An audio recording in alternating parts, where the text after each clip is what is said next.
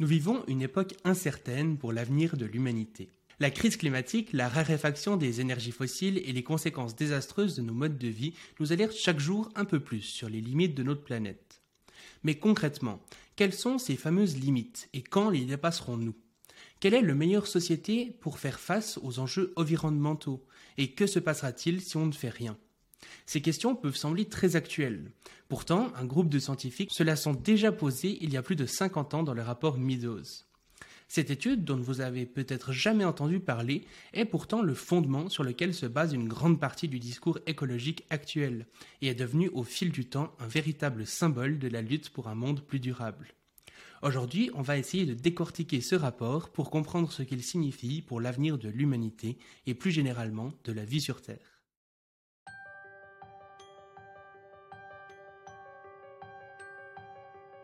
Bienvenue sur le Futurologue Podcast, le podcast pour comprendre les enjeux de demain. Salut Anatole et bienvenue sur le podcast. Salut, merci beaucoup pour, euh, pour l'invitation. Avec grand plaisir. Et du coup, ben, pour commencer, est-ce que tu pourrais un petit peu te présenter, nous dire euh, ton parcours, ce que tu fais euh, professionnellement dans la vie? Ouais, alors je suis vulgarisateur scientifique. en tout cas, c'est comme ça que je me définis. Donc, euh, vulgarisateur scientifique sur les sujets environnementaux, donc euh, climat, énergie, biodiversité, limites planétaires. Et euh, à l'origine, en fait, j'ai fait mathématiques appliquées. Et donc, mhm. je cherchais. donc, avant, j'avais fait prépa physique-chimie. Donc, j'ai touché un peu à toutes les sciences. Donc, c'est prépa maths sup, maths spé. Donc, c'est surtout des maths, mais avec, avec pas mal de physique et chimie. Ensuite, j'ai fait mathématiques appliquées à l'école polytechnique. Ensuite, je suis parti à Londres en modélisation mathématique qui est un peu un synonyme de mathématiques appliquées, mais bon voilà.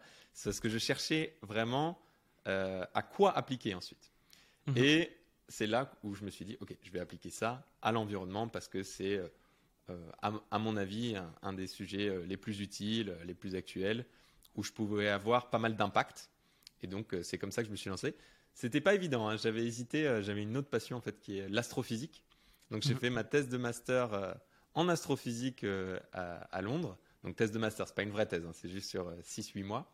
Sur les exoplanètes, donc euh, vraiment rien à voir, les planètes qui sont en dehors de notre système solaire, pour essayer mhm. de trouver de la vie euh, en dehors de sur Terre. J'en ai pas trouvé, mais mais voilà. Donc c'était vraiment, j'avais plusieurs passions, mais je me suis dit bon, l'astrophysique c'est hyper passionnant, mais peut-être pas assez utile, voilà. Et mhm. donc c'est comme ça que je me suis lancé en environnement. Ok, fantastique. Et du coup, aujourd'hui, euh, qu'est-ce que tu fais un petit peu Tu as du coup une chaîne YouTube, euh, les conférences, etc. Comment se découle un petit peu euh, l'aspect professionnel actuel? Ouais, en gros, juste après mes études, j'ai lancé ma chaîne YouTube, donc ça s'appelle Chez Anatole, comme chez moi. Et, et 8 ou 9 mois plus tard, j'ai commencé aussi à faire des conférences. Donc voilà, maintenant j'ai les deux casquettes, conférencier et vulgarisateur sur YouTube. Et en fait, moi, je trouve ça assez complémentaire parce que euh, sur YouTube, bon, il y a plus de personnes, mais on les a peut-être, je sais pas, 5, 6 minutes. Euh, on ne sait pas s'ils sont dans le métro, euh, voilà, ou chez eux. Bon, peut-être sur le smartphone, en petit écran. Bon, il y a, y a les notifications, etc. Mais au moins, il y a plus de personnes. Et en conférence, c'est un peu le contraire. Voilà, il y a 100, 200, parfois 500 personnes. C'est cool. Mais c'est moins que sur YouTube. Et par contre, là, on peut les avoir pendant une heure, une heure et demie. Il y a des questions-réponses, c'est interactif, etc. Je fais des, petites expériences sociales de Denis Meadows, d'ailleurs, on va, on va peut-être parler de, ce personnage. Euh, donc voilà, c'est assez complémentaire. Et aussi, il y a une autre chose qui fait que c'est complémentaire, c'est que sur YouTube, bah, je dis que je suis conférencier voilà, à chaque vidéo. Je juste en 2-3 secondes, je le dis à la fin. Et mhm. donc, ça me permet d'avoir euh, d'autres conférences. Et les conférences, je peux les faire euh, bah, là, où on me, là où on me demande. Donc au début, c'était pas mal les universités, les grandes écoles. Mais maintenant, je fais aussi euh, des assos, beaucoup d'entreprises aussi. Et même, euh, j'en ai fait quelques-unes au collège-lycée. Donc, il faut s'adapter, s'adapter au public. Parfois, euh, du jour au lendemain, je fais dans un collège, puis dans une grande école. Mais donc, il faut s'adapter un petit peu au public, mais pour l'instant, ça marche. Ok, excellent. Et du coup, donc, euh, on parle un peu du rapport Meadows. Pour ceux qui ne savent pas forcément ce que c'est, est-ce que tu pourrais dire euh, ben, deux, trois mots, euh, juste simplement présenter ce que c'est, et puis pas forcément les conclusions, etc., mais plutôt au niveau de l'importance peut-être que ça a aujourd'hui par rapport justement à la lutte écologique, etc. c'est quand même quelque chose sur lequel se basent pas mal justement d'écologistes actuels. Donc, à, quoi, à quoi ça sert? Quelle est un peu son histoire, etc. Ok, donc tu veux l'historique, mais je m'arrête juste avant les résultats, c'est ça? Exactement. en gros, ça commence en l'histoire commence en 1968. Donc 1968, année marquante, voilà, en France. Mais là, on est de, bah, aux États-Unis, de l'autre côté de l'Atlantique, et en fait, il y a un groupe d'économistes, d'industriels, qui s'appelle le Club de Rome.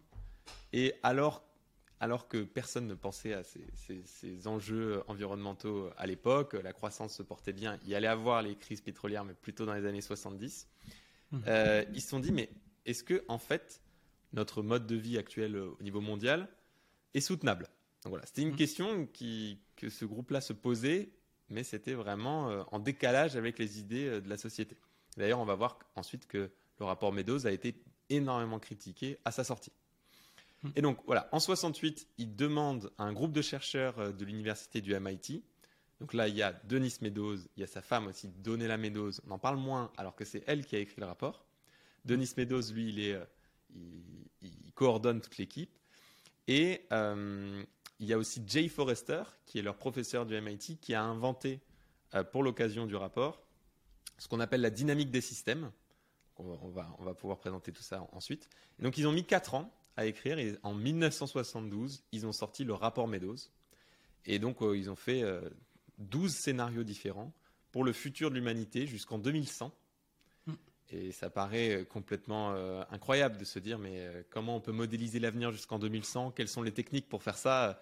Déjà, on ne sait même pas. Enfin, si tu demandes à quelqu'un l'avenir en 2100, mais tu vas avoir des réponses mais complètement différentes. Si tu demandes à un géopoliticien, ou si tu demandes à quelqu'un qui travaille sur le terrorisme ou en cybersécurité, ou enfin pas à l'époque, enfin si déjà à l'époque ça commençait, mais encore euh, aujourd'hui, quelqu'un qui travaille dans l'intelligence artificielle, mm. quelqu'un qui travaille dans l'agriculture, en fait les réponses elles vont être hyper différentes. Et donc euh, bon, déjà j'ai fait un petit peu l'histoire, je peux après raconter euh, comment ils ont fait pour modéliser l'avenir. Et donc voilà, ils se sont dit il y a des, façons de, modéliser, mais qui sont assez euh, subjectives. Ce n'est pas vraiment de la modélisation, c'est plutôt des, avis sur le futur.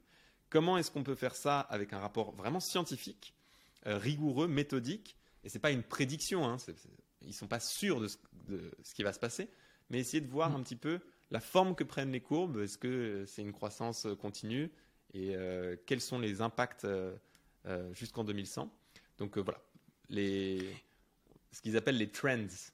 Donc euh, vraiment la forme que prennent les courbes plutôt que dire on va atteindre telle population à telle date exacte, ça c'est impossible à prédire, mmh. mais c'est possible de le modéliser. Oui, c'est impossible à prédire parce que le futur dépend des actions qu'on fait euh, aujourd'hui.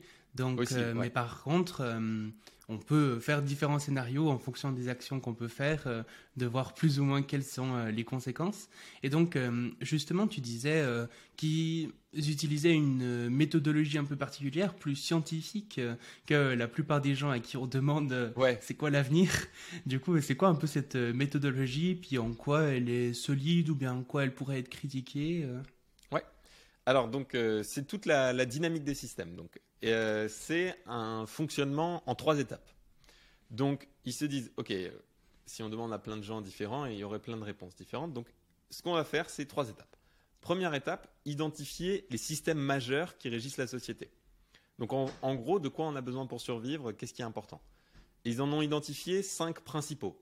On pourrait en trouver d'autres. D'ailleurs, on pourra peut-être parler ensuite du nouveau rapport au Club de Rome qui lui est sorti l'année dernière. J'ai aussi fait une vidéo dessus. Bon, on va voir plus tard. Mais D'abord, on va faire le, rapport Meadows. Euh, donc, cinq systèmes majeurs. Ils ont dit déjà la production agricole. Bon, bah, la nourriture, ça c'est hyper important. Le deuxième, la production industrielle, tous les objets, les machines, etc. Important aussi. Ensuite, la population. Bon, ça c'est un peu le plus important, c'est ce qui. La population, euh, la pollution, et le dernier, euh, j'avais noté, et oui, et les ressources. Et là, les mhm. ressources, ils ils séparent ressources renouvelables et ressources non renouvelables. Et donc voilà, ils disent on a besoin de, ces cinq choses voilà, pour, pour survivre pour la, pour la suite de l'humanité. Donc déjà, mm. étape 1, on va dire peut-être la plus simple, et encore, c'est d'identifier ces cinq systèmes.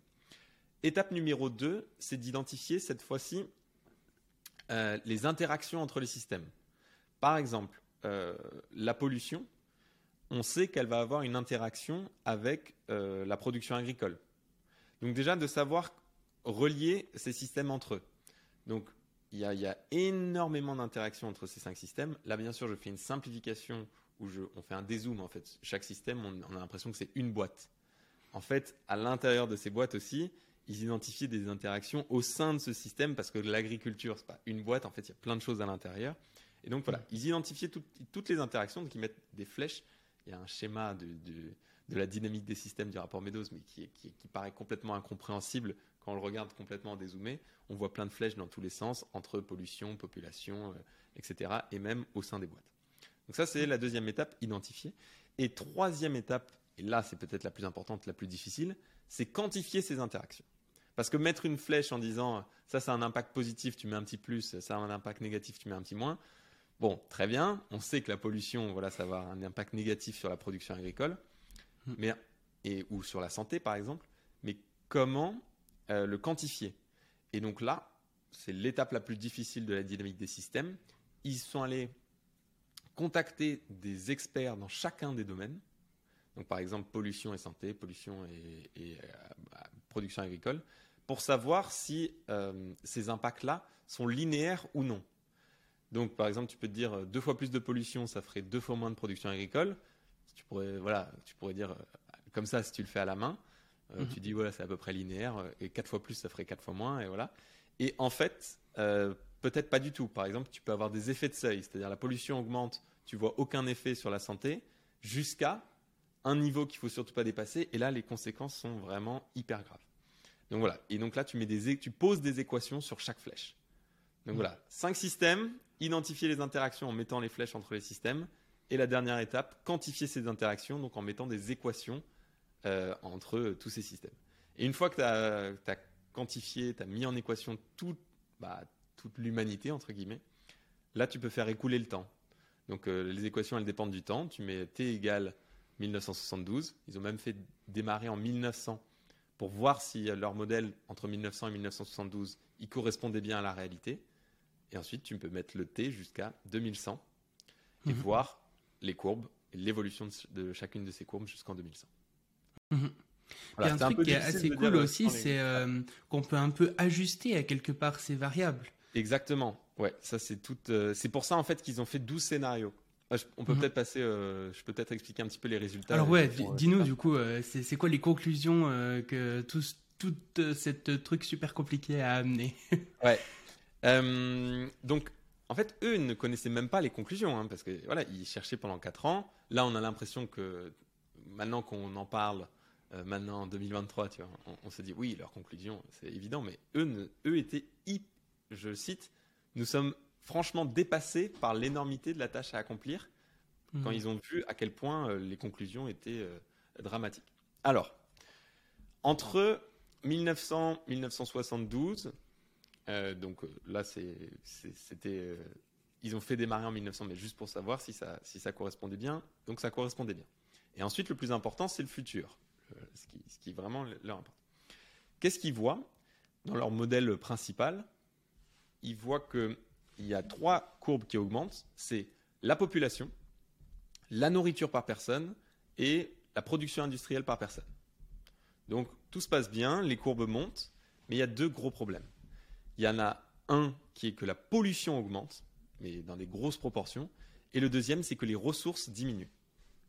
Alors, dans pollution, on met plein de choses, parce que pollution, il, voilà, il faut faire euh, des, rangements par boîte, voilà, c'est ça la dynamique des systèmes. Mais la pollution, il faut savoir que dans les années 70, le changement climatique n'était pas encore clairement identifié. On commençait à avoir, euh, voilà, des, à s'en douter fortement, mais il n'était pas clairement identifié. Donc, même sans le changement climatique, eh bien, la pollution augmente, les ressources diminuent, ce qui fait qu'il y a un effet en retour, c'est que la population, enfin, pardon, la nourriture par personne baisse, le- les biens par personne baissent, et donc la population baisse, et donc on a un effondrement de la population. Euh, on ne peut pas dire à telle date exacte, mais on sait que c'est dans la seconde partie du 21e siècle. Donc ça fait hyper froid dans le dos. C'est pour ça qu'ils ont dit juste après, on est franchement dépassé par l'énormité de la tâche à accomplir. Mais quand on y pense, bah oui, il y a des ressources qui sont finies sur Terre. Si on augmente euh, la population, la nourriture par personne, les biens par personne, bah forcément les ressources diminuent. Et là, ça c'est voilà, une pensée comme ça. Là, ils l'ont vraiment mis euh, en exergue avec ce rapport. Et mhm. ils l'ont mis aussi en équation. Donc ça, c'est leur premier scénario. Et, ouais, c'est super intéressant juste euh, ce que tu dis là par rapport au réchauffement climatique. Et ça, c'est vraiment quelque chose d'essentiel, de, quoi. Ça veut dire que, parce qu'aujourd'hui, on, parle finalement très peu hein, de ces sujets écologiques, réchauffement climatique, etc. Souvent, quand on en parle, c'est pour dire on est pour ou contre le nucléaire. Euh, oui, mais, on en parle, euh, mais souvent de, juste de l'énergie ou de trucs qui sont vraiment très court terme. Euh, c'est ça, exactement. Et, et donc, le peu qu'on en parle, on parle beaucoup du réchauffement climatique. Mais là, ce qui est vraiment super intéressant, c'est que même sans le réchauffement climatique, ça serait quand même la merde, quoi. Donc ça montre à quel point c'est un problème euh, global. Exactement. Hmm. Ensuite, on pourra passer à l'autre rapport euh, qui, est sorti l'année dernière, où là, ils ont vraiment pris en compte les neuf limites planétaires. Donc, euh, on, pourra, on pourra passer. Mais je voulais juste dire qu'il y avait d'autres scénarios. Parce mhm. qu'ils se sont dit, OK, c'est la merde, mais est-ce qu'il y a des solutions? Et s'il y a des solutions, lesquelles sont-elles? Et donc, ils ont fait plusieurs autres scénarios. C'est pour ça qu'il y en a 12 en tout. Il y a un scénario, par exemple, c'est si on double le nombre de ressources disponibles. Donc on se dit, oh, par exemple pour les énergies fossiles, peut-être qu'on n'avait pas encore tout trouvé là en 72, on avait estimé les ressources possibles fossiles ou les ressources matérielles, voilà, les, mines euh, de métaux par exemple. Si mhm. en fait on en trouve deux fois plus, est-ce que finalement on pourra continuer à croître euh, jusqu'en 2100 et encore plus? Et en fait, non. Euh, c'est peut-être contre-intuitif. Et c'est pour ça, voilà, il y a des choses qui, qui, sont intuitives, donc on se dit, bah oui, le rapport, en fait, c'est évident, mais il faut, voir notre intuition maintenant, elle est très très différente d'à l'époque. Et aussi, il y a des résultats qui sont contre-intuitifs, ben, on se dit, si on double les ressources, peut-être qu'en fait, on peut continuer encore plus. Mais en fait, non, parce qu'on consommerait encore plus, donc encore plus de nourriture par personne et de biens par personne surtout. La population pourrait croître encore plus et donc l'effondrement ensuite serait encore plus grand. Et là, surtout, il y aurait un pic de pollution qui serait encore plus énorme. Donc voilà, mhm. il y a des choses, des, hypothèses comme ça. Il y a une autre hypothèse, c'est si euh, ils doublent en fait ce qu'ils appellent la technologie. Donc on entend souvent en fait ce discours, euh, la technologie pourrait nous sauver, etc. Euh, on pourrait contrer beaucoup de choses par beaucoup de moyens ce truc. La technologie peut, d'ailleurs le, GIEC dit que voilà, la technologie peut faire partie des solutions. C'est mhm. en aucun cas la seule solution. Et parfois, il y a des, effets rebonds qui sont assez délétères. Mais voilà, ils disent, OK, on va supposer maintenant que les innovations technologiques sont deux fois plus rapides que dans notre modèle principal. Est-ce que là, on s'en sort? Et en fait, toujours pas. Il y a la forme des courbes. On ne sait pas exactement quand il y aura l'effondrement de la population, mais dans la deuxième partie du XXIe siècle, la population, la nourriture par personne et les productions par personne diminuent. Donc, euh, voilà. Et il y en a 12 euh, des, scénarios différents. Et euh, il y a aussi peut-être deux autres scénarios qui sont intéressants. C'est ils se disent, OK, là, si on, met vraiment les solutions à fond, c'est-à-dire bah, l'équivalent de ce qu'on appelle maintenant la sobriété, tu vois, mais on, consomme moins par personne, avec des politiques mais hyper hyper fortes sur la production par personne et même sur le nombre de naissances. Mm-hmm. Et si aussi euh, ça commence en, en 1972. Là, on pourrait à peu près y arriver à stabiliser toutes les courbes. Mais si on le fait maintenant, donc en dans les années 2020, bah là, ce serait encore trop tard. Donc ça, ça, fait froid dans le dos parce qu'ils n'ont pas été écoutés dans les premières années de sortie du rapport. Là, ça devient, j'ai envie de dire, un peu mainstream, un peu connu, mais dans une petite sphère, on va dire, ce rapport. Euh, si, enfin, je pense pas qu'il soit hyper hyper connu, euh, mais c'est déjà un peu trop tard. Ça ne veut pas dire qu'il ne faut pas agir. Hein. Il faut absolument agir pour limiter euh, cette, cette, baisse de toutes ces courbes. Il faut absolument agir au plus vite et le plus rapidement, enfin, le plus fortement possible aussi. Mais c'est, ça aurait été mieux d'agir avant. Et comme on ne peut pas retourner dans le passé, le meilleur moment pour agir, c'est maintenant. Mais donc, euh, la conclusion à laquelle ils arrivent, c'est que même en mettant en place euh, un changement euh, systémique, en ayant de la technologie qui va de plus en plus rapidement, etc., on arriverait quand même à une diminution de la qualité de vie des gens, en tout cas de la, de la production de biens qu'ils peuvent avoir et de la population. Ouais, en fait, quasiment quel que soit le scénario, sauf dans un, et dans ce scénario-là, il faudrait agir dès 1972 et d'une manière tellement forte en fait qu'il ne serait absolument pas accepté par euh, la société. Mhm. Et, euh, et donc là, par exemple, euh, maintenant, dans les années 2020, dans certains pays, on entend parler par exemple de la sobriété, de la décroissance, parfois aussi sur le contrôle de nombre de naissances. voilà, est-ce qu'il faut faire moins d'enfants On entend de plus en plus ça, mais c'est vraiment, on est bien plus tard que dans les années du rapport. Juste petit aparté pour le nombre d'enfants. euh, euh, voilà, est-ce qu'il faut continuer à faire des enfants?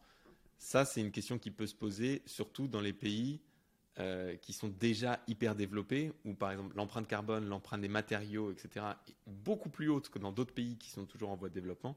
Donc ça peut, si, c'est une question, oui, qui peut se poser, mais dans ces pays-là qui, ont déjà un impact sur l'environnement très fort, et non pas dans les pays voilà, où il y a, il y a des écarts énormes entre certains pays et la, la France sur l'impact environnemental. Oui, ça serait un peu euh, culotté de la part euh, Ouais, de l'Occident de euh, remettre la faute sur, euh, sur les Africains, quoi. Ouais, bien sûr, complètement. Ouais. Et puis, du, du coup, ce qu'ils prônent à quelque part, c'est quand même la décroissance. Ils, ils disent, ils démontrent un peu scientifiquement, finalement, qu'il faut décroître.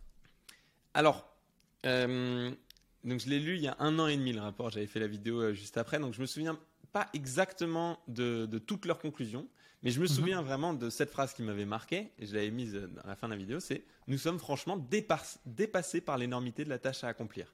Donc je ne sais Mhm. pas s'ils prônent quelque chose, euh, mais c'est euh, c'est juste, ils ont fait leur rapport, ils ont fait leur modèle, ils ont Mhm. inventé la dynamique des systèmes avec ça, et ensuite la dynamique des systèmes, ça a été euh, absolument fondamental pour d'autres pans de la science, ou mais, enfin, ça n'a pas été utilisé que pour faire ce rapport-là. Tu peux utiliser la dynamique des systèmes pour modéliser des trucs beaucoup plus précis en chimie, en physique, etc. Ils l'ont fait, ils ont vu les modèles, ils ont fait tous les modèles, ils ont dit, mais maintenant, ils- je ne sais plus s'ils prennent quelque chose, je pense pas, mais c'est juste, on est franchement dépassé par l'énormité de la tâche, mais en tout cas, il faut absolument agir, et voici des, des pistes, parce que tu vois, ils ont fait 12 scénarios quand même, ils n'ont pas fait juste un, et, et voilà, on vous laisse avec ça, euh, les politiques, mais euh, le truc aussi, c'est qu'ils n'ont pas été euh, assez écoutés, Mhm. malgré leurs 12 scénarios. Et donc, tu disais que maintenant, il y a eu un peu une actualisation de ce rapport qui a été fait, et puis il a été aussi un peu combiné avec, euh, avec euh, justement, en prenant compte, par exemple, du réchauffement climatique, euh, d'autres limites planétaires, etc. Qu'est-ce que ça apporte, justement, ce nouveau rapport? Ouais, donc c'est un nouveau rapport, qui s'appelle Earth for All. Donc c'est toujours le nouveau rapport au, Club de Rome, donc qui est, pour, le, pour le Club de Rome. Pourquoi je dis que voilà, il y a, c'est une sorte de fusion entre le rapport Meadows, en gros, ils ont un représentant qui est euh, euh, Jorgen Randers, qui avait travaillé sur le rapport Meadows, et il y a euh, euh, Rockstrom, qui lui est bah, premier auteur sur les neuf limites planétaires. Donc les Mhm. neuf limites planétaires, ça prend en compte le changement climatique, bien sûr, mais aussi l'effondrement de la biodiversité, la qualité de l'air, enfin, l'acidification des océans. Il y a plein d'autres choses. Il y a les engrais agricoles. Il y a aussi l'occupation des sols. Enfin bref, il y a plein de, de limites planétaires qui sont prises en compte. Et là, ils se sont dit, OK, euh, le rapport Meadows, il y avait certaines limites. Déjà, tu vois, le changement climatique, je t'ai dit, il n'était pas clairement identifié. Sur les autres Mm. limites planétaires, tu te doutes bien que voilà, elles n'étaient pas toutes aussi bien euh, quantifiées que maintenant.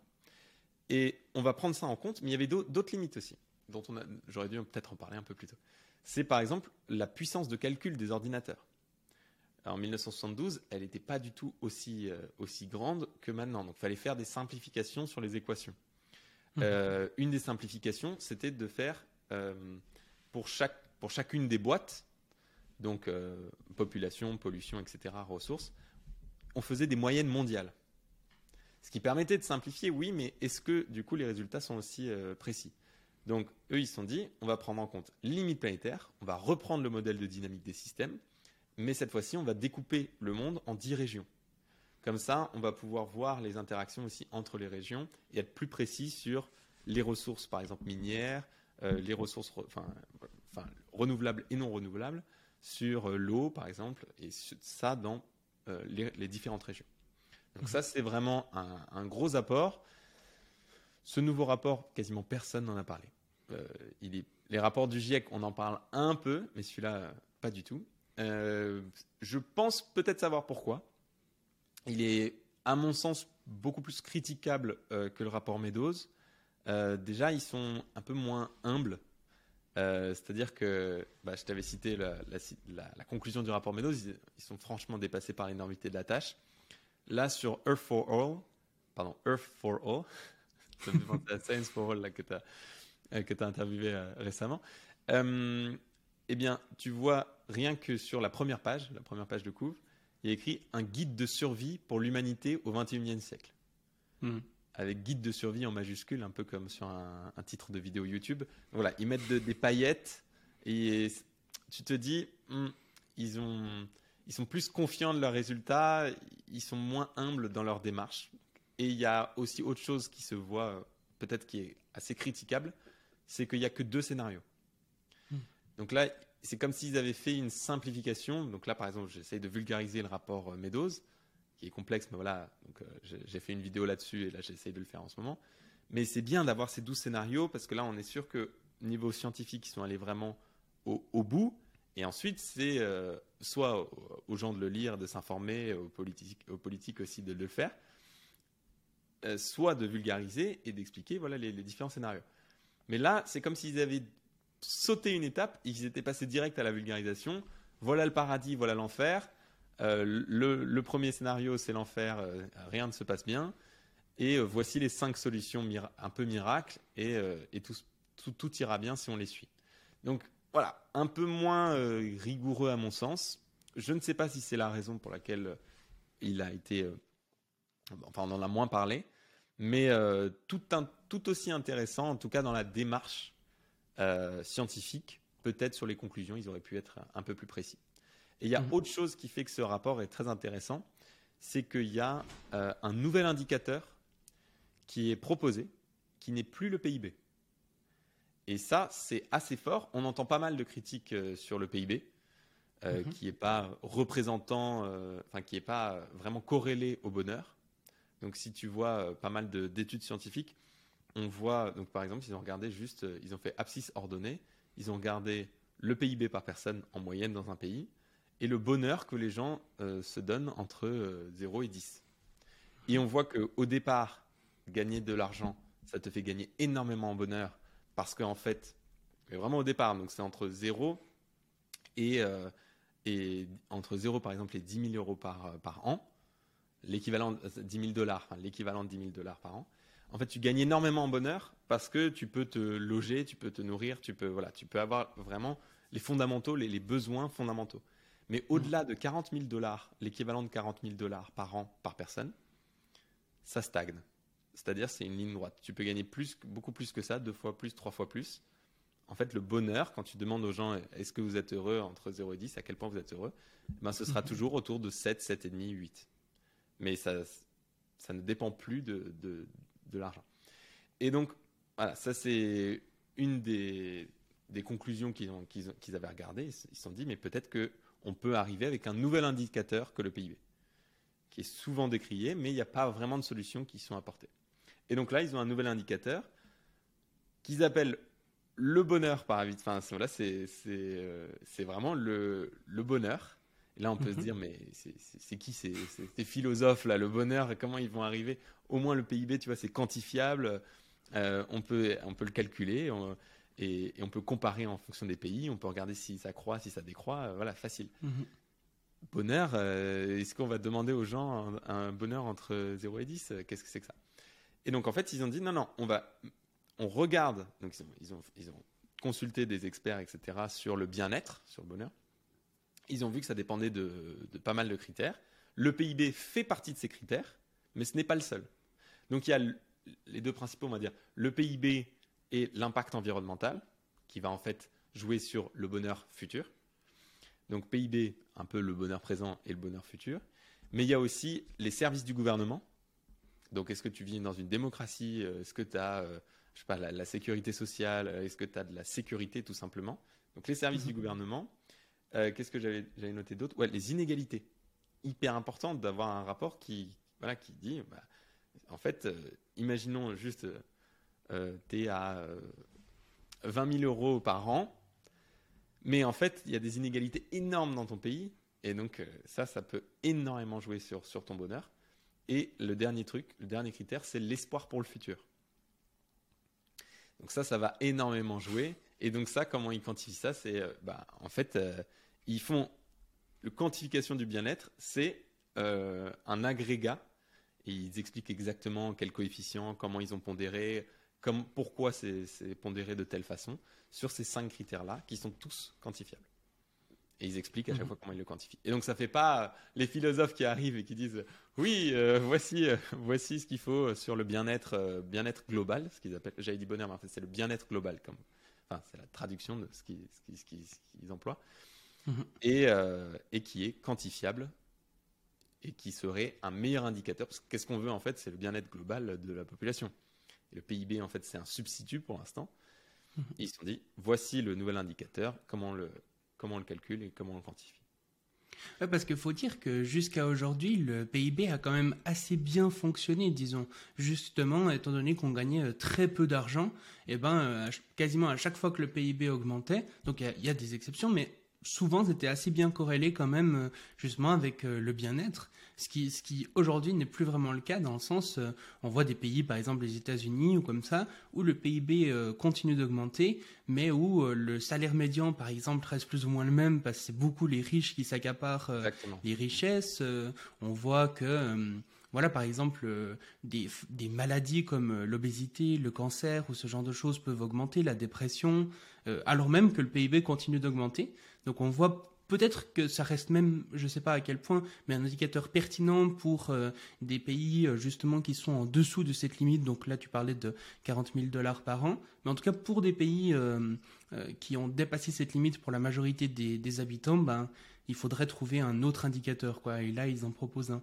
Et ce que je trouve très rigolo dans l'indicateur qu'ils proposent, c'est que ça correspond très très bien à une philosophie morale particulière une sorte de sous-courant du, du welfarisme, donc la, philosophie qui dit que ce qu'il faut maximiser, c'est le bien-être.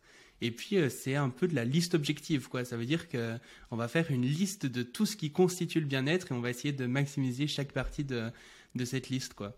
Donc, euh, donc, euh, je trouve intéressant aussi de voir à quel point, euh, je trouve que c'est un bon exemple de comment la science et la philosophie peuvent aussi se mélanger un petit peu. La philosophie peut-être pour nous dire euh, là où on veut aller, et puis ensuite la science pour nous dire un peu les, les manières dont on peut y parvenir et est-ce qu'on peut y parvenir ou pas, quoi. Mmh. Ouais, mais c'est sûr que tu es obligé d'avoir un indicateur qui est quantifié. C'est obligatoire mmh. si tu veux juste voir comment tu évolues dans, dans juste pour l'année prochaine ou pour dans 10 ans, il faut te donner des objectifs. Euh, par exemple, euh, là, on, pour l'accord de Paris, on se donne des objectifs de température, ne pas dépasser 1,5 au maximum 2 degrés. Tu vois, c'est des objectifs quantifiés. Il peut avoir des objectifs sur les dates. Donc, il faut que l'indicateur soit quantifié. Et c'est ce qu'ils ont essayé de faire. Mais c'est vrai que ça peut paraître un petit peu euh, philosophe comme, comme idée. Mmh. Mmh. Et aussi, chose hyper importante, on voit que le PIB, ça a surtout enfin, est de plus en plus critiqué dans les pays justement qui ont un impact environnemental le plus énorme. Hmm. Donc c'est pour ça que c'est que c'est hyper important de changer parce que imaginons, enfin moi je pense aussi qu'il est quand même euh, plus d'actualité dans quasiment tous les pays, hmm. mais je suis d'accord que c'est surtout pour les, les, gros pollueurs euh, environnementaux euh, et donc c'est encore plus, c'est encore comment dire, il faut absolument que ça change rapidement comme indicateur dans ces pays-là. Il y a un exemple, parce que là on peut dire oui c'est utopique, on n'ira jamais là-dedans. Euh, on n'acceptera jamais, euh, la société n'acceptera jamais ce nouvel indicateur. En Nouvelle-Zélande, euh, donc voilà, qui est quand même un, pays avec une économie forte, le PIB n'est plus du tout le seul indicateur. Donc c'est assez fort. Bon, on pourrait citer aussi le Bhoutan, mais je pense que ça a beaucoup moins d'impact, tu vois. Euh, sur, euh, sur euh, ce que les autres pays vont faire. Mais voilà, la Nouvelle-Zélande, c'est quand même un bon exemple pour moi. Mhm. Et oui, finalement, on, a tendance à oublier ça, mais toutes ces choses sont des conventions auxquelles on choisit de croire et qui peuvent être changées qui, peuvent être changés. Quoi. Il n'y a aucune loi physique qui nous dit qu'on doit maximiser le PIB. Quoi. Si on veut maximiser le bonheur, le bien-être, si on veut maximiser euh, la beauté dans le monde, j'en sais rien. Ça peut être n'importe quoi, mais la décision de qu'est-ce qu'on veut maximiser, c'est pas quelque chose d'inscrit dans la roche. Quoi. Donc, donc ouais. Et puis, justement, par rapport à ces rapports, est-ce que ils font globalement assez consensus. Est-ce que la plupart des gens sont d'accord avec ou est-ce qu'il y a quand même eu des euh, grosses critiques? J'imagine que quand on dit que euh, peu importe ce qu'on va faire, euh, ça va être la merde, j'imagine qu'il y a des gens qui doivent dire, qui, doivent être fâchés contre ça parce qu'ils veulent que l'avenir soit bien. Donc, justement, quelles sont un peu ces critiques Et est-ce que malgré ces critiques, dans l'ensemble, ça fait consensus ou pas spécialement? Je pense que ça fait consensus parmi une toute petite partie de la population mais mhm. tu vas faire un sondage voilà, mondial sur ce rapport, mais enfin, ça ferait absolument pas consensus. Parce Et si on prend en compte que les scientifiques? Ah, parmi les scientifiques, ouais, beaucoup plus. Mais parce que ce qui fait. En fait, euh, là, je, je, parle beaucoup plus du rapport Meadows que l'actualisation où j'ai déjà un peu euh, expliqué euh, les limites de, du, nouveau rapport.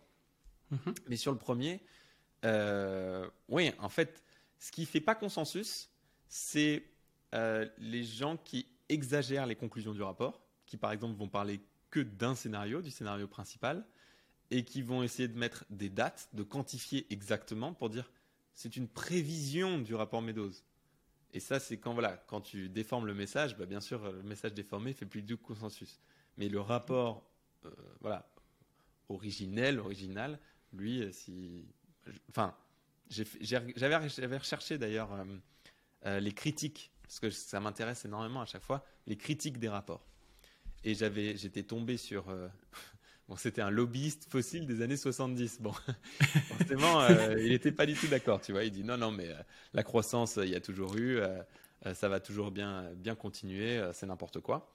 Et 30 mm. ans plus tard, j'ai oublié le nom de, de ce lobbyiste fossile, il faudrait que je le retrouve. 30 ans plus mm. tard, il s'est ravisé. Mm. Parce que, bon, bah, c'est sûr que dans les années 2000, on avait déjà des conclusions qui étaient, enfin, on avait aperçu des prémices de ce que disait le rapport euh, dans les années 70, de ce que modélisait le rapport. Donc oui, c'est sûr qu'il y a eu des critiques, et tu en trouveras encore euh, aujourd'hui. Hein, tu as, encore beaucoup de climato-sceptiques aujourd'hui. Euh, dans les mhm. derniers sondages, sondage de 2019 pour le World Economic Forum, euh, tu en as encore un tiers. Ou plus précisément, en fait, on demande le changement climatique est causé majoritairement par quoi? Tu en as 67% qui disent que c'est l'homme. Et ensuite, euh, je ne sais plus exactement, avait 27% qui disent que c'est des phénomènes naturels et 6% qui disent que le changement climatique n'existe pas. Donc même si on a l'impression, parfois on peut être dans une bulle où voilà, on est euh, voilà, dans les euh, enjeux environnementaux, on est à fond. En fait, mm. c'est sûr que dans la population, ça ferait même pas consensus parce que rien que sur ça, tu vois que ça fait consensus. Le technosolutionnisme, il est encore hyper présent à la radio, à la télé, etc. Donc, euh, c'est une grosse différence de faire consensus chez les scientifiques et parmi la population.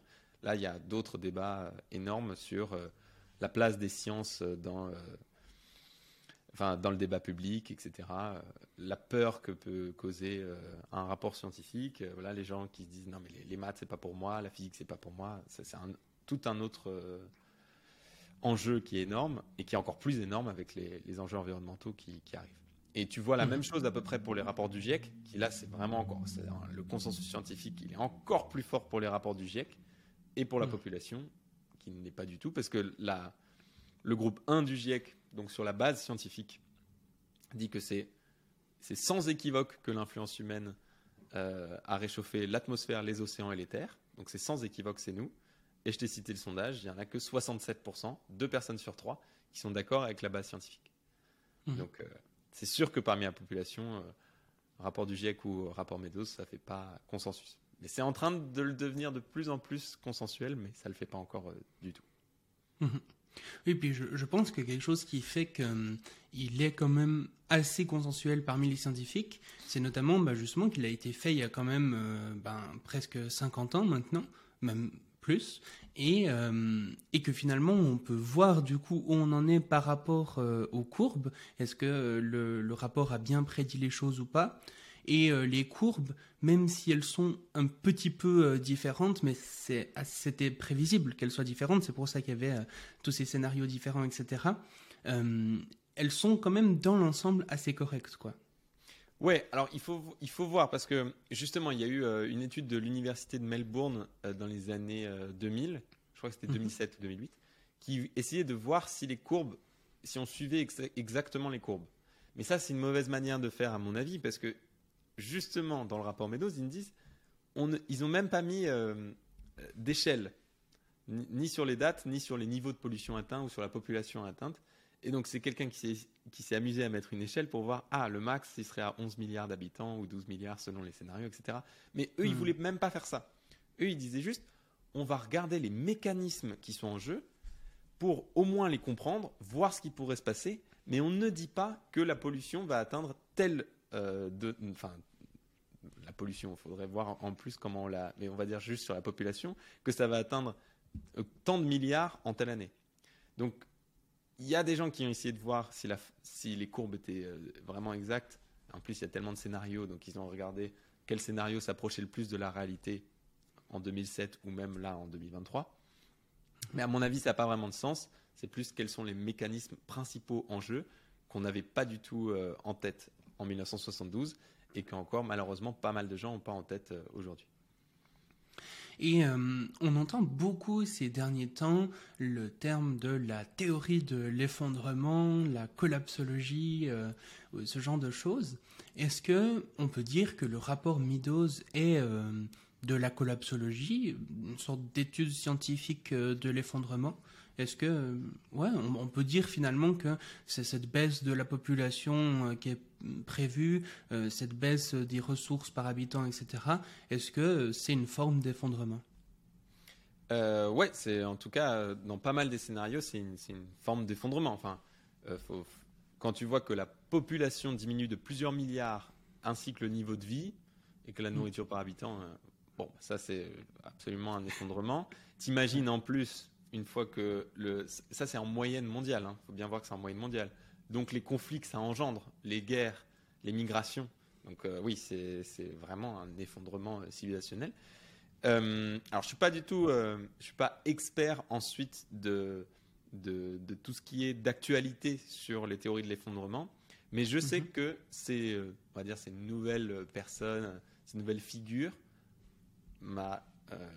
à la base pour ces personnes-là, il y a le rapport Meadows et elle le cite assez souvent.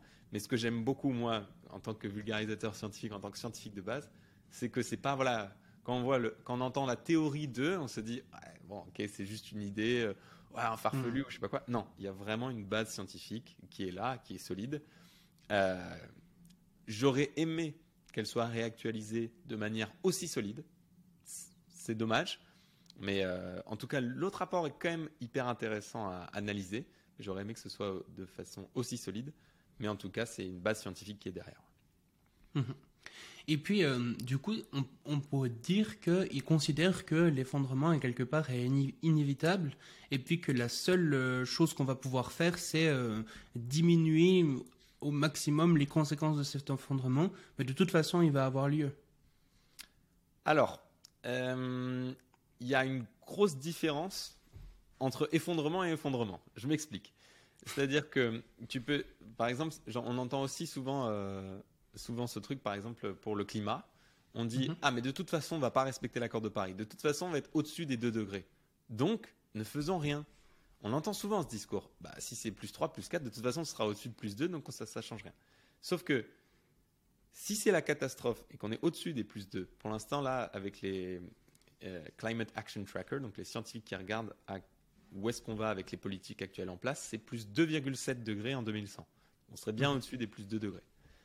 Mais les conséquences, si on arrive à baisser à jusqu'à plus 2,2 seulement, tu vois, entre guillemets seulement, eh ben, ce serait un monde tellement meilleur que plus 2,7, qui serait lui encore bien meilleur que si on est à plus 3,5 ou plus 4,5.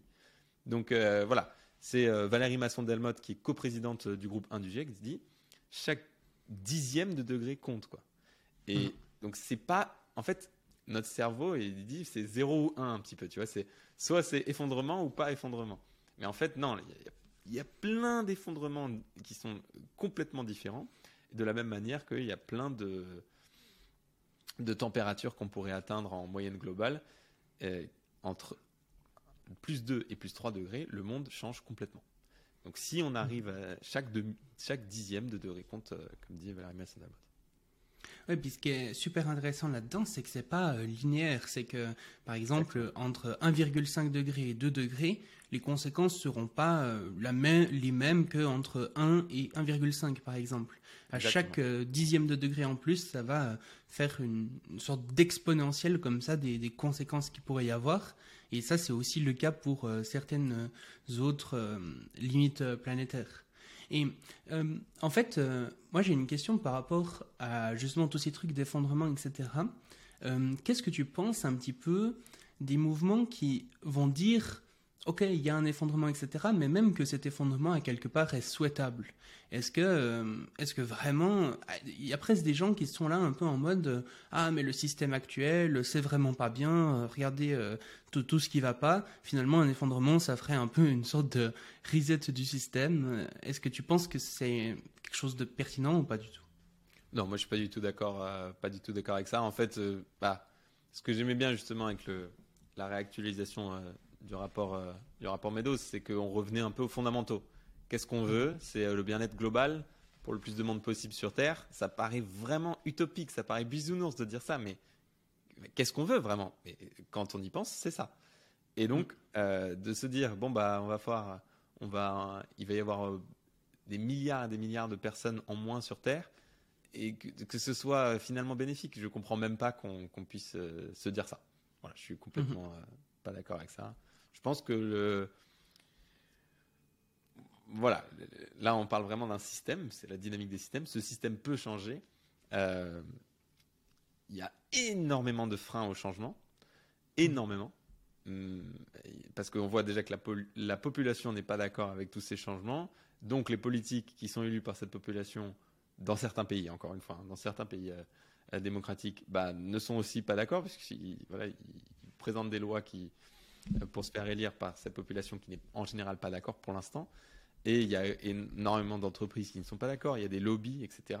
Le changement, il va être hyper lent, mais je préfère euh, mettre toute mon énergie dans ce changement-là plutôt que de se dire euh, finalement un effondrement, ce serait pas si grave. Ça, non, pas du tout. euh, je suis pas du tout Mhm. d'accord avec cette idée.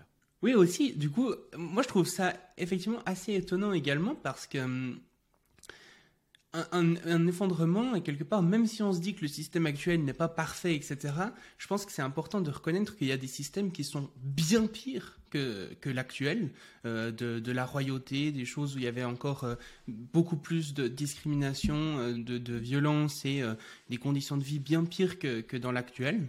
Et hum, le fait de se dire qu'un effondrement va forcément amener après à une société qui est mieux qu'aujourd'hui, euh, c'est vraiment pas quelque chose qui me paraît euh, évident et vraiment euh, même au contraire parce que dans l'histoire les moments où les gens ont faim où la population diminue etc c'est souvent là où sont apparus les régimes les plus autoritaires les plus violents etc donc c'est je pense que ça, fait plus peur qu'autre chose et cette euh, vision un peu accélérationniste où certains disent euh, de toute façon euh, il faut que l'effondrement arrive même le plus vite possible et que ce soit même le plus violent possible pour être sûr qu'il reste rien du système actuel et puis qu'on puisse vraiment faire changer les choses et qui vont même chercher explicitement à accélérer la, problématique pour que ça arrive le plus tôt possible.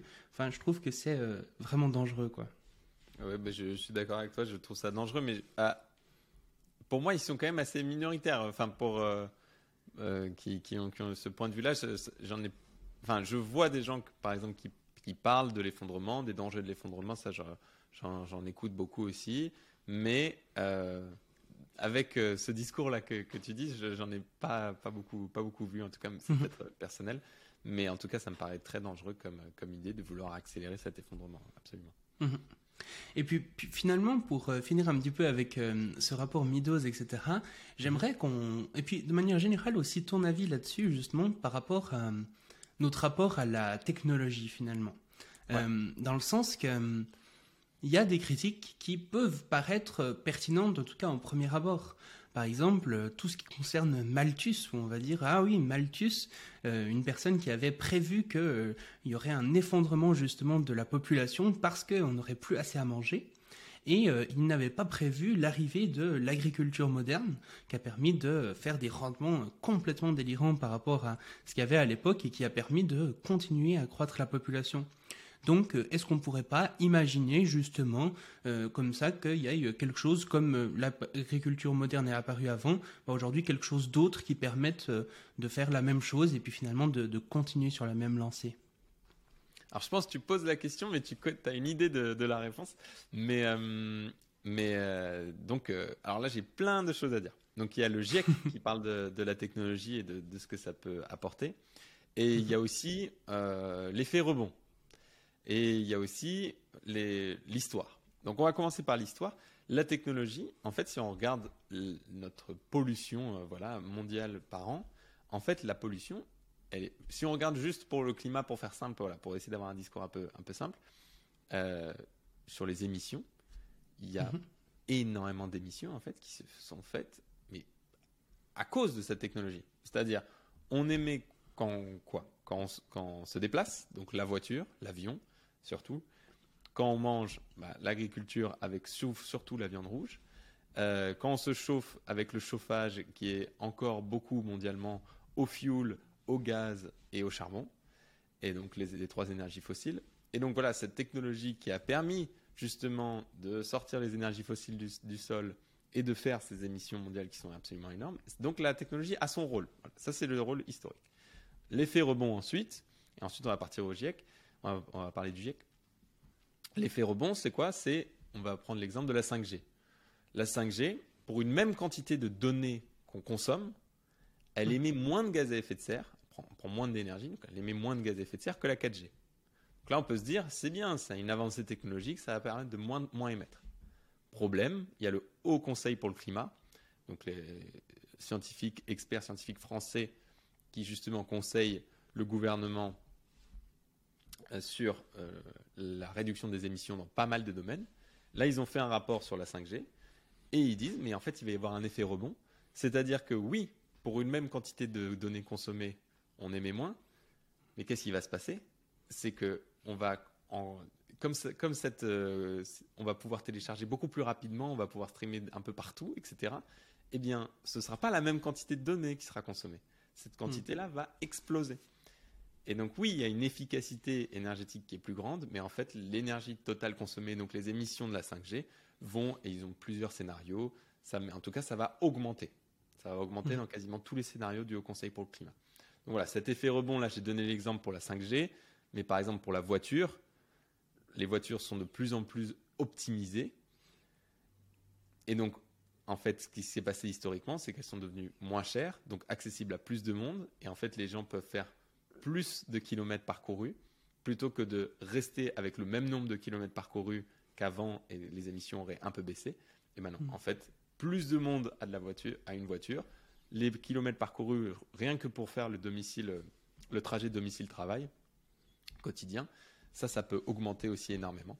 Et donc voilà, c'est l'effet rebond.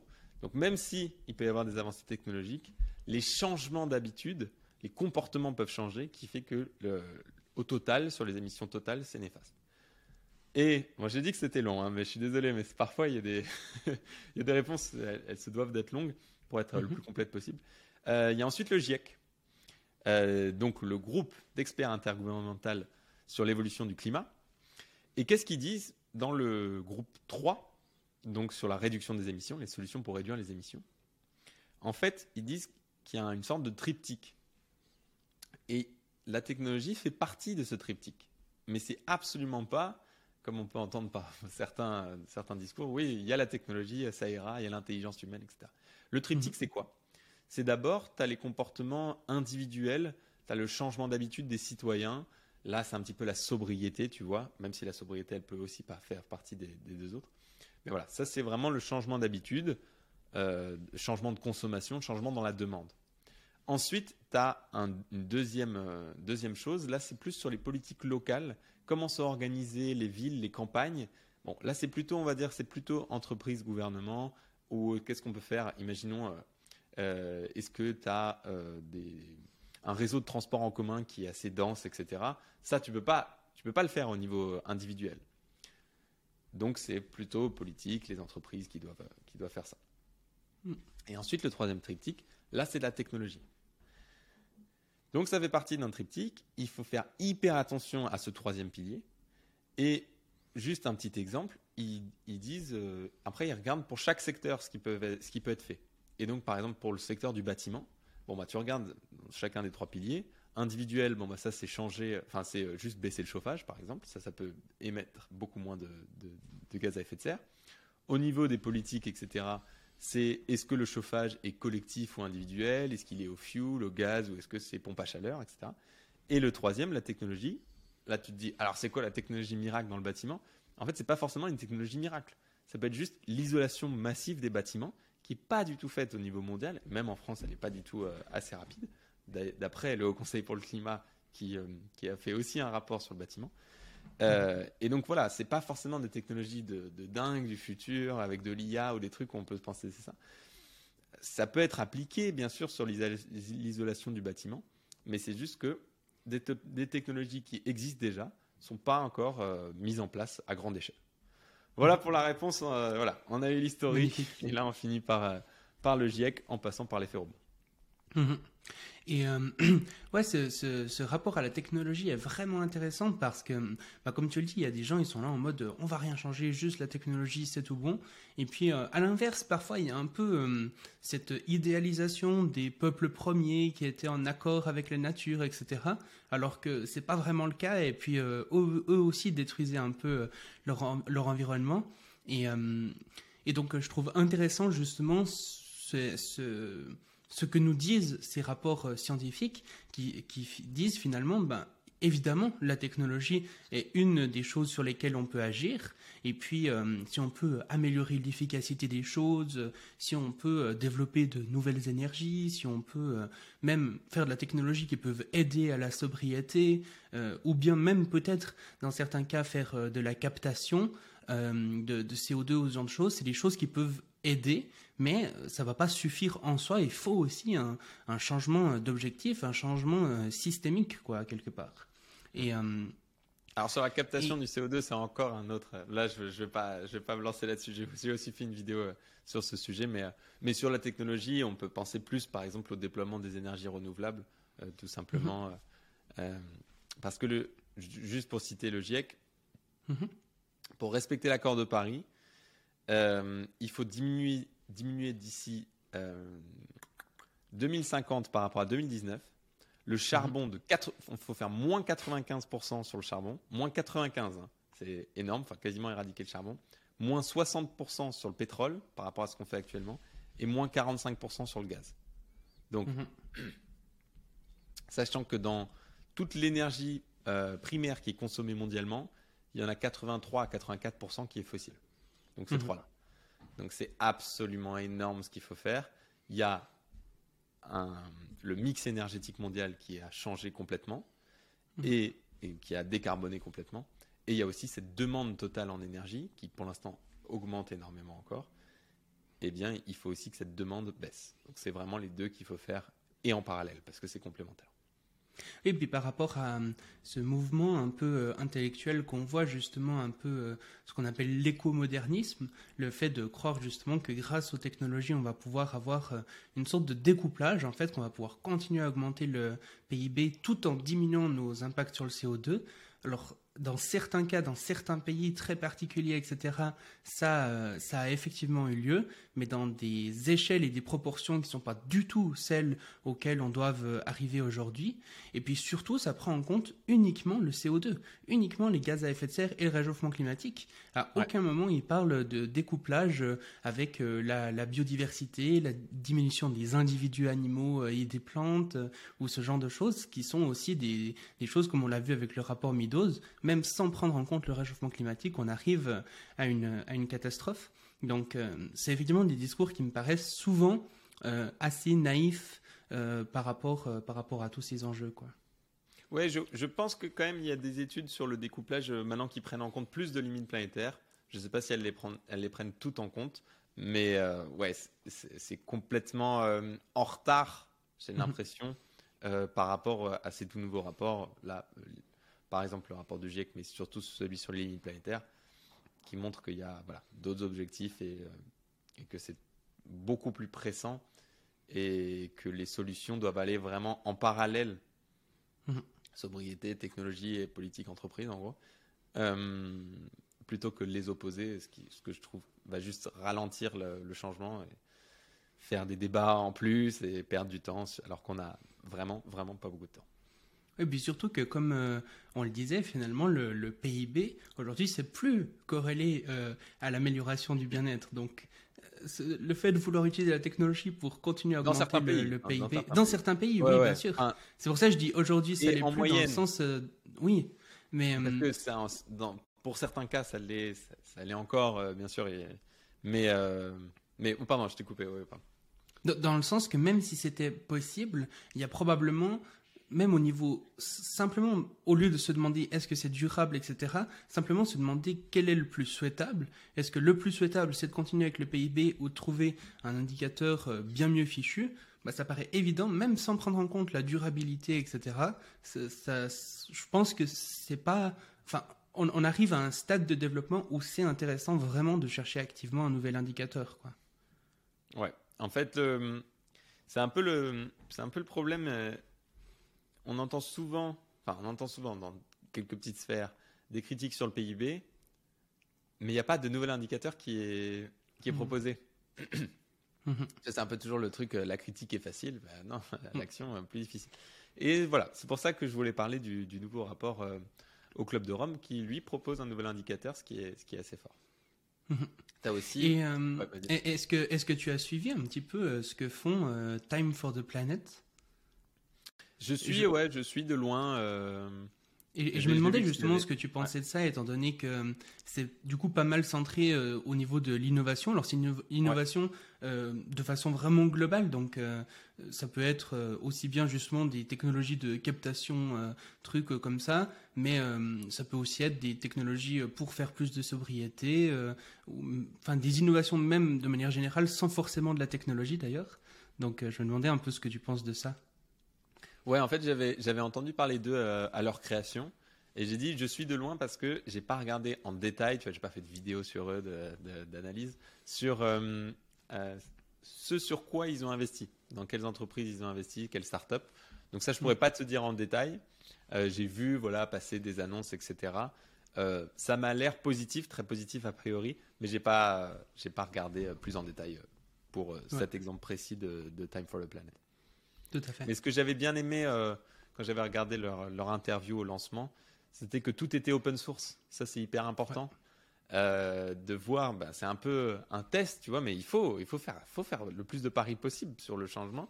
un test sur un, un changement possible qui vont, qui vont faire dans, dans, plusieurs startups, plusieurs domaines différents aussi, parce que ça peut être le transport, le bâtiment, l'alimentation, etc. Euh, et ensuite, si, si ça marche, ça pourrait être dans d'autres pays euh, ou même par d'autres entreprises, d'autres startups euh, françaises. Donc euh, voilà, mhm. je trouve que le fait que ce soit open source, c'est très important.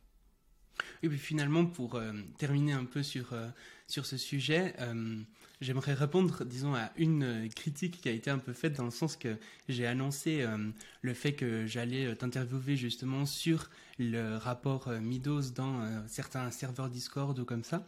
Et puis, euh, on m'a dit euh, plusieurs fois, oui, mais le problème du, du, du rapport Midos, c'est que ça prend pas en compte la singularité technologique et puis euh, les IA fortes ou ce genre de choses.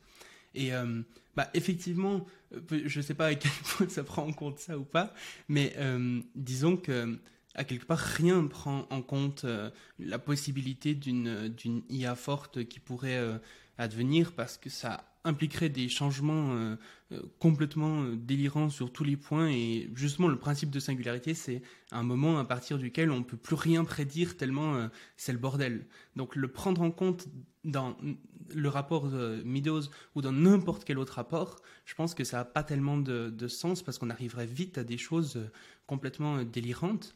Et puis, et puis surtout qu'on n'a pas encore de, de preuves de, de, preuves de quand est-ce que ça pourrait arriver, de quels impacts ça pourrait avoir, de la sécurité qu'on pourrait avoir dessus, etc. Donc, Il y a beaucoup plus de questions qui, qui se posent que, juste, que juste le climat. Sur l'IA Fortala, c'est encore, encore. C'est ça, ouais. J'ai pu regarder qu'un bout de, de l'interview de Science for All, mais est-ce que tu lui avais posé cette question d'ailleurs sur l'IA fort? Parce que rien que quand tu vois les conséquences de l'IA faible, et là lui il n'a pas du tout parlé, euh, enfin de ce que j'avais vu, c'était pas du tout environnement et on voyait déjà toutes les conséquences délétères. Hmm. Donc euh, sur l'IA forte, euh, bon. Ouais. Mais c'est vrai que le rapport Meadows ne parle pas d'IA forte. Là ils, avaient raison sur ton serveur Discord, mais c'est d'autres c'est d'autres engrenages qu'ils ont, qu'ils ont mis en lumière qui hmm. vont rester. En fait, euh, même si tu as une IA forte, le lien de la pollution sur la nourriture par personne, sur la production agricole, les changements climatiques sur la, production agricole, sur euh, les sécheresses, les inondations, les cyclones, les ouragans, tous ces processus physiques vont rester vrais, même hmm. s'il il y a une IA forte. Donc, euh, je pense qu'il y a encore beaucoup de, de résultats euh, des rapports scientifiques qui sont bah, absolument vrais, puisque c'est des processus physiques qui sont, qui sont à l'œuvre.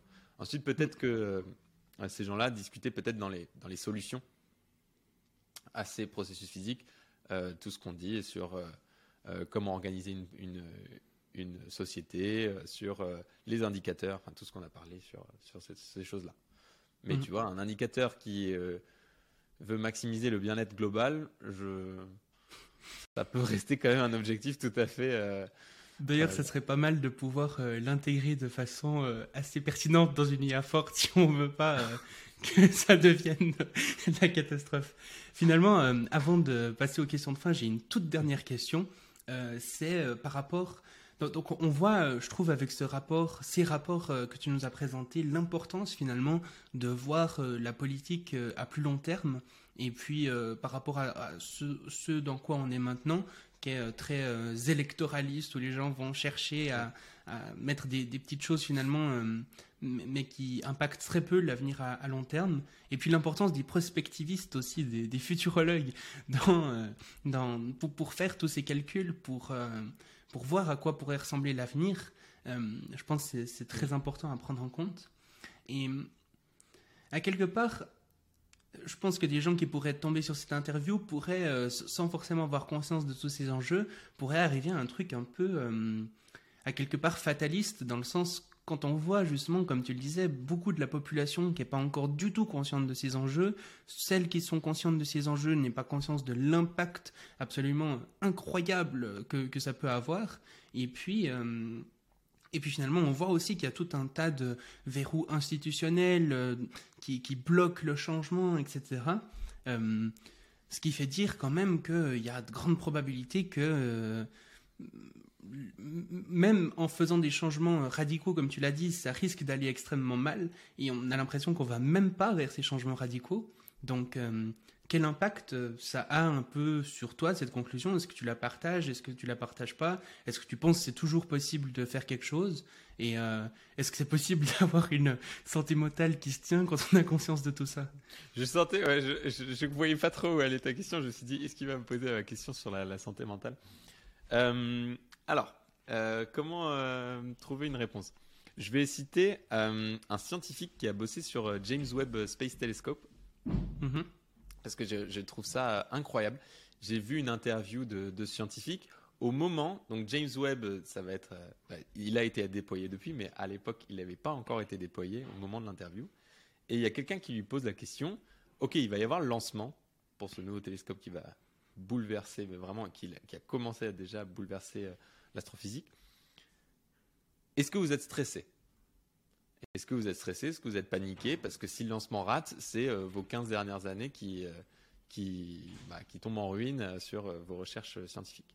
Et il a dit non, je suis pas stressé parce que moi, j'ai fait absolument tout ce que je pouvais.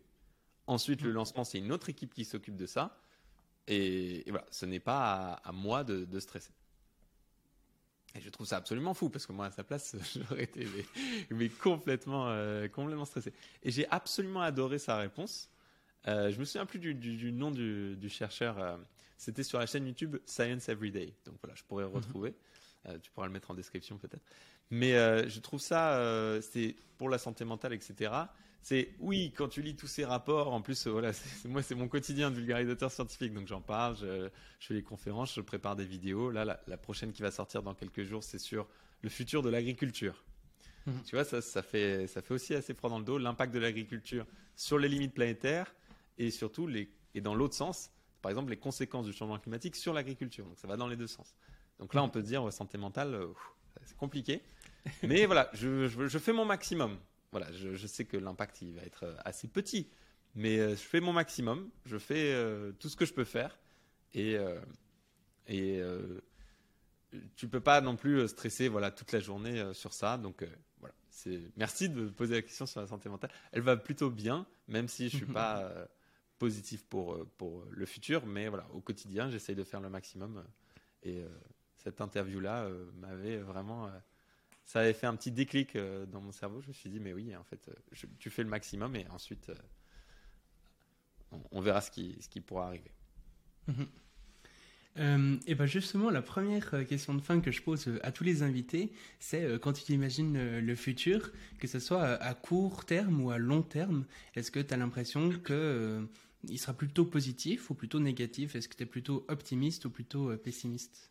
Ouais, moi je suis plutôt euh, pessimiste, mais c'est vraiment pas euh, une, une opinion, tu vois. Je le fais pas avec des, des, des trucs euh, très subjectifs. euh, ah oui, parce que j'ai discuté avec telle personne ce matin. Non, c'est voilà, c'est en regardant, en, analysant les rapports qui, qui parlent de ça le plus scientifiquement possible. Et donc je vois, euh, je constate et j'essaie de vulgariser ces rapports. Que suis pour, pour ça que je suis plutôt pessimiste. Ouais.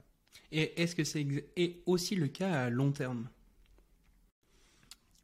Ah, bah, la première question c'était à court terme. euh, Ça veut dire quoi Combien d'années court terme et long terme? Bah, disons par exemple, euh, est-ce que tu dirais que en 2150, est-ce que tu es plutôt optimiste pour 2150 par exemple? C'est- du long terme, assez Ouais. moyen terme quoi. Ouais, je mais- vois. Euh, non, je le suis pas. Je, je le suis pas. Non plus. Mais-. Non, non plus. ouais. Mais c'est, enfin, j'essaye d'allier une santé mentale euh, ok et, euh, et en même temps, euh, bah tu vois, ces rapports ils vont jusqu'en 2100, mais bon, tu, tu, tu comprends un petit peu où, va 2150 quoi. Mais, Tout à fait, ouais. voilà. Et puis pour l'an 3000 du coup.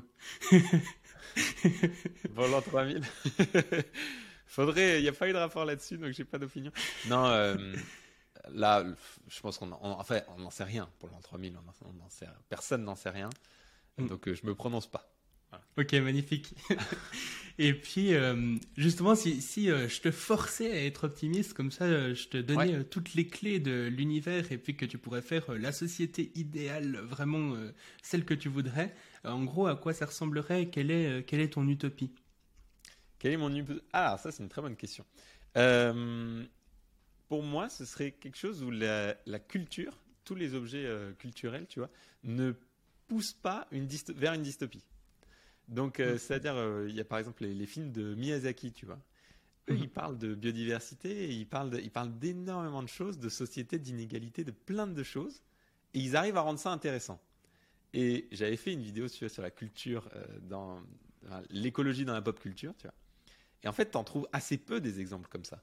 La plupart du temps, bah, je sais qu'il y avait une story de Karim Benzema, par exemple, qui avait fait scandale, encore une fois, dans cette toute petite bulle, où en Mhm. fait, il montrait euh, des Ferrari, des Maserati, des jets privés, et, euh, le jet ski, les vacances, etc. Et en fait, c'était, voilà, une- en fait, il y a, la plupart du temps, c'est une pop culture de l'opulence. Euh, J'avais fait aussi une conférence pour, pour l'année STAPS, donc des, des élèves en STAPS, et donc sur le sport, et tu te rends compte que le sport, enfin la culture du sport qui est énorme, qui influence énormément de monde, il y a quasiment que des mauvais exemples dans le sport pro, hein, pas dans le sport amateur, mais dans le sport pro, c'est que tu vois par exemple Messi et Ronaldo, il y en a un qui joue euh, au PSG, l'autre en Arabie Saoudite, euh, il y a eu la Coupe du Monde au Qatar, bon je refais pas tout ça, mais euh, il y a voilà, donc que les objets culturels euh, qu'on rende ça intéressant, pas forcément avec du matraquage écologique, tu vois, ou de, Mm. ou juste, euh, ou juste de, par exemple, généralement quand on parle d'environnement, c'est avec des documentaires, avec une voix off, des belles images, etc. Non, voilà. Moi, mon utopie, ce serait qu'il y ait ça, mais de façon hyper intéressante dans la pop culture, un petit peu comme Miyazaki, mais de façon, tu vois, c'est un peu imprégné, on parle pas que de ça, mais de Mhm. façon euh, globale.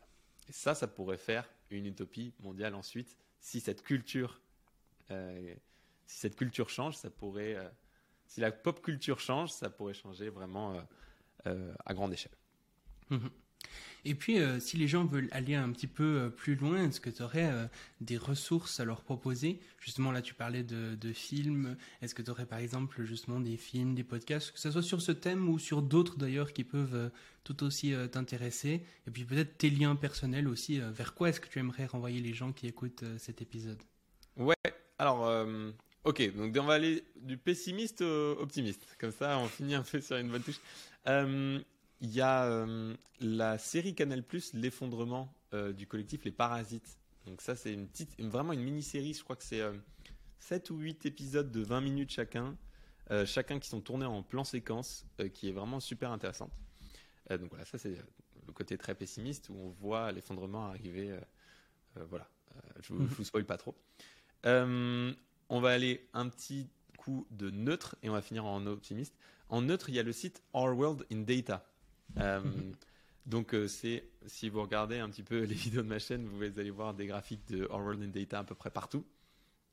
Ça, c'est, on va dire, le Wikipédia des graphiques scientifiques.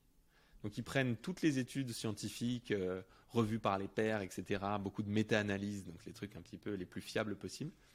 Et ensuite, ils en font, des- ils reprennent les graphiques, mais ils, le- ils les rendent juste beaux, mais avec les, ils changent absolument pas les données, hein, bien sûr. Mais voilà. Et donc, euh, tu peux voir des, des- si tu veux, par exemple, euh, toutes les infos sur les inégalités dans le monde ou sur le nombre de morts-nés depuis euh, 1800 jusqu'à euh, 2023 dans différents pays. Tu as des cartes, etc., interactives. Et ça, c'est vraiment juste parfait pour avoir euh, les connaissances sur l'état du monde actuel, euh, chiffrées. euh, euh, voilà. Donc, Our World in Data de façon neutre. Et euh, positif, maintenant, pour terminer, c'est euh, Hans Rosling. Donc, c'est celui qui a fondé euh, Gapminder. Euh, et lui, c'est, euh, c'était un peu le statisticien star. Il y a quelques années, là, il est, il est décédé il y, a, il y a quelques années, je ne sais plus exactement quand. Et lui, il y a des conférences TED. Donc, vous, juste vous tapez TED Hans Rosling. Et il montre à quel point, en fait, là, on a parlé de tout ce qui ne va pas dans le monde, mais il y a encore beaucoup de choses qui vont dans le monde, heureusement. Donc voilà, je voulais Mhm. terminer par ça. Et euh, il le montre de façon assez incroyable, avec des graphiques animés qui sont fous. Il y a une vidéo juste de la BBC, donc c'est la BBC qui l'a invité, juste en 4 minutes, il vous fait un graphique animé, mais c'est euh, juste euh, exceptionnel. Donc Mhm. voilà, euh, les conférences TED de Hans Rosling pour le, le point positif à la toute fin. Fantastique. Et puis bien sûr, euh, la chaîne YouTube euh, Ouais. d'Anatole que je mettrai euh, aussi euh, en description, qui est une fantastique source sur ce sujet, toujours ultra scientifique, bien sourcé et très bien présenté, très bien vulgarisé. Donc Bah, merci allez, allez checker la chaîne. Et puis, du coup, bah, toute dernière question que je pose à toutes les, tous les invités, c'est si tu étais comme ça sur une scène, que tu avais un micro dans la main, et puis que en face de toi, tu avais l'humanité entière, et que tu devais leur passer un message en deux minutes, qu'est-ce que tu leur dirais? Je leur ferai. Euh... Oh, alors là, je m'attendais pas à ça. Euh, je leur ferai euh, une expérience de Denis Meadows, comme ça la boucle serait bouclée. Euh, c'est une expérience que je fais d'ailleurs à la fin de mes conférences. Donc voilà, ça, je pourrais avoir une conférence devant toute l'humanité, je dis pas non. Euh, parce que Denis Meadows, il a fait son, son rapport, enfin, il a fait plein Mhm. d'autres choses aussi, mais il a fait aussi un livre sur les expériences pour, avoir un- pour provoquer un déclic chez les autres sur euh, l'environnement. Et donc ça se passe comme ça. Euh, si tu veux faire l'expérience, euh, je ne sais pas si ça va marcher avec euh, le petit lag qu'il y a en vidéo, mais vous pouvez le faire aussi ceux qui regardent euh, ou ceux qui écoutent. Mhm. Ça va marcher mieux en vidéo. Donc, ça va être très simple. Je vais dire 1, 2, 3, clap. Je sais pas si tu vois mes mains. Ok. Ouais, tu vois mes Ouais, mains. Je vais dire 1, 2, 3, clap. Et quand je dis clap, je veux que tout le monde clappe dans la salle, ce que je dis d'habitude, mais là, ce serait toute l'humanité. Au moins, je vais le faire avec toi. Et les, les gens qui regardent. Ok, donc ça va être très simple. Je vais dire 1, 2, 3, clap. Et quand je dis clap, tout le monde clappe. Est-ce que tu es prêt? Vas-y. 1, 2, 3, clap. Ah merde. alors... alors ça, je peux te dire qu'en conférence, mais tout... d'ailleurs, j'ai mis un petit, j'ai mis euh, un exemple sur ma chaîne YouTube où tout le monde clappe au moment où je clappe. Voilà. Ouais. Tout le monde clappe au moment où on fait l'action. Et donc, la conclusion que je fais à la fin des confs, que j'aimerais bien dire à l'humilité, c'est là, on a fait beaucoup, on a beaucoup de paroles, là, tu vois. On a fait beaucoup, beaucoup de paroles euh, sur des sujets qui sont très importants, rapport Meadows, limite planétaire, euh, les rapports du GIEC, etc. Pour l'instant, ce sont que des paroles. On n'a rien changé. Et donc, le plus important, ce que les gens suivent à chaque fois, c'est quoi? On l'a vu avec cette expérience, c'est l'action. Donc maintenant, à l'action. Fantastique. Merci beaucoup, Merci Anatole. beaucoup. Merci.